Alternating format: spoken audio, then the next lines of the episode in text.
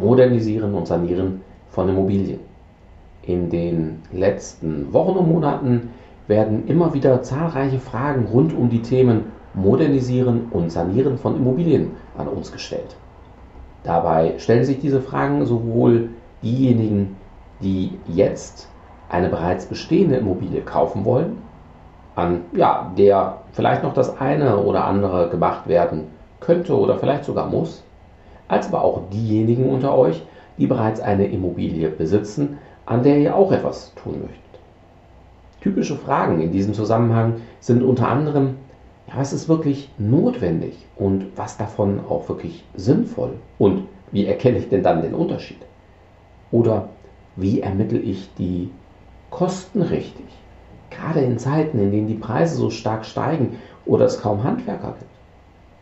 Mache ich das besser aus Eigenkapital oder finanziere ich? Und wenn ich das finanziere, dann besser mit einem Modernisierungskredit oder direkt alles auf einmal? So eine typisch weitere Frage. Genauso wie, welche Fördermittel gibt es und wie komme ich denn dann da dran? Sowie, wie sehen Banken Modernisierung und Sanierung und warum sehen sie es oft eben anders als du und ich? Das sind jetzt mal ganz grob zusammengefasst so typische fünf umfangreiche Fragestellungen. Und ja, meine Podcasts sollen ja keine Romanlänge bekommen. Deshalb werden es zu diesen Themen fünf separate, kürzere Podcasts, die jeweils sich mit einem Fragenkomplex beschäftigt. Heute beschäftigen wir uns mit der Frage, welche Modernisierung oder Sanierung ist notwendig und welche sinnvoll und wie erkenne ich den Unterschied. Los geht's!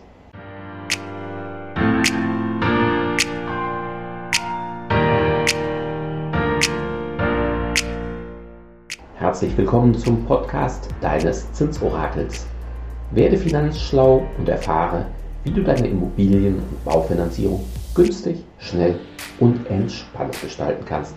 Direkt in deine Ohren von und mit Christian Schneider, deinem Finanzschneider und Zinsorakel.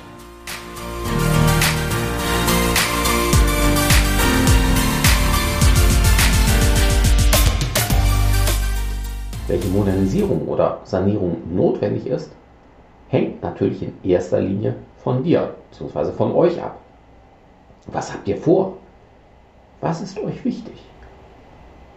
Die Erfahrung zeigt, dass die meisten ein ganz gutes Gefühl dafür haben, was unbedingt notwendig ist bzw. was zuerst gemacht werden müsste. Je nach Alter und Zustand der Immobilie sind dies vor allem die Heizungsanlage, die Elektroinstallationen und Leitungen, die Wasserzu- und Abrohre sowie das Dach. Ob dies gemacht werden sollte bzw. müsste, kann euch ansonsten auch ein Bausachverständiger sagen.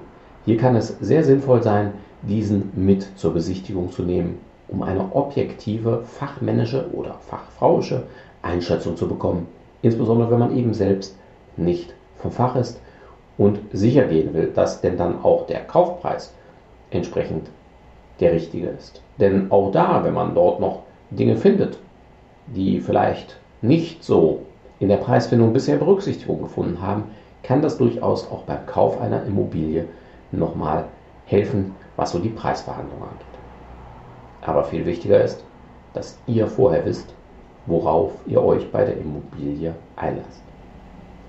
Aufgrund des dann zu tätigen Aufwands unterscheidet man dann eben zwischen einer Sanierung in der zumeist wesentliche Teile, in der Regel mehrere der eben genannten Bereiche, komplett erneuert werden. Von einer Kernsanierung spricht man, wenn mehr oder weniger alles neu gemacht wird, außer vielleicht die Außenmauer. Die Banken sehen das im, zum Teil komplett unterschiedlich. Das kommt nochmal in einem extra Podcast und das ist so wichtig, weil die das eben dann auch unterschiedlich in der Kreditgewährung bewerten. Das führt nämlich in der Praxis dann dazu, dass einige Banken die Finanzierung gar nicht machen, weil entweder zu viel saniert wird oder zu wenig oder nicht das Richtige. Ähm, das ist durchaus spannend. Jetzt denkst du dir vielleicht, oh, mh, ja prima, zu viel oder zu wenig. Ja, was ist denn jetzt genau richtig und wie weiß ich denn das vorher? Ja, zum Beispiel mit Hilfe deines Finanzschneiders. Denn aufgrund unserer jahrzehntelangen Erfahrung können wir dir sehr genau sagen, welche Banken für dich und dein Projekt am zielführendsten ist. Zumindest wenn du Ärger in der Bauphase oder eben auch bei der Auszahlung des Darlehens vermeiden willst. Was du dafür brauchst, damit es klappt? Ja, zumindest schon mal eine grobe Vorstellung, was du machen willst und was es auch grob kosten könnte. Auch hilft erfahrungsgemäß eine Prioritätenliste, die du selber erstellst. Denn es kann ja sein, dass du sagst, naja, mehr Darlehen will ich vielleicht gar nicht. Ja, vielleicht bekomme ich auch gar nicht, aber im Zweifel auch will ich nicht, weil dann die Monatsrate höher wird als das, was ich dafür ausgeben will. Das klingt vielleicht aufwendig oder stressig. Ja und nein. Natürlich ist es Aufwand, bis du weißt, was du willst und was es ungefähr kostet. Zumal bei den steigenden Baupreisen und dass man teils Monate auf Handwerker warten muss. Aber wenn du eine grobe Hausnummer hast, können wir dir sehr klar aufzeigen, welche Banken eher und welche weniger für dich geeignet sind. Und zum Thema, wie ermittle ich die Kosten richtig, folgt ja in zwei Wochen noch der nächste Podcast deines Zinsorakels. Eine weitere Idee, die ich dir heute mit auf den Weg geben möchte, vielleicht hast du ja auch schon den einen oder anderen Bausparvertrag abgeschlossen, der idealerweise jetzt schon zuteilungsreif ist oder das in Kürze wird. Wenn ja, solltest du in jedem Falle prüfen, ob und wie sich dieser mit in die Finanzierung einbinden lässt. In den letzten Jahren hat die Prüfung bei unseren Kunden ergeben, dass es meist keinen Sinn macht. Aufgrund der gestiegenen Zinsen kann das jetzt aber ganz anders aussehen. Eine Einzelfallprüfung ist hier wirklich das A und O für dich. Wer dir pauschal direkt sagt, macht keinen Sinn oder oh ja, auf jeden Fall, sei immer vorsichtig, weil so pauschale Lösungen sind meist nicht sehr individuell und passen im Zweifel nicht zu dir und deinem Projekt. Übrigens, der Abschluss eines neuen Bausparvertrags, beispielsweise zur Zinssicherung oder für die Finanzierung von späteren Modernisierungen, kann auch sinnvoll und viel zielführend sein. Komme da bei Interesse gerne auf mich zu. Aber ein sofortiger Abschluss, bevor du deine Immobilienfinanzierung in trockenen Tüchern hast, ist in fast allen Fällen, ja, ich sag mal, ein großer Stolperstein. Also bitte schließe jetzt nicht überhastet einen neuen Vertrag ab, nur weil dir ein Berater sagt, ja, jetzt aber hier noch oh, tolle Tarife und ganz tolle Tritra, Trolala und jetzt noch und du willst doch und mh. Hm. erhöhe bitte auch keinen aktuell vorhandenen Bausparvertrag.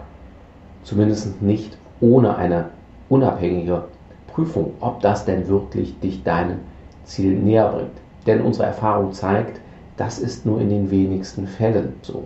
Also prüfe lieber vorher, um hinterher sicher zu gehen, dass dir eben nicht nur irgendwas verkauft wurde, sondern dass du genau die Finanzierung und die Finanzierungsbausteine hast, die wirklich zu dir passen.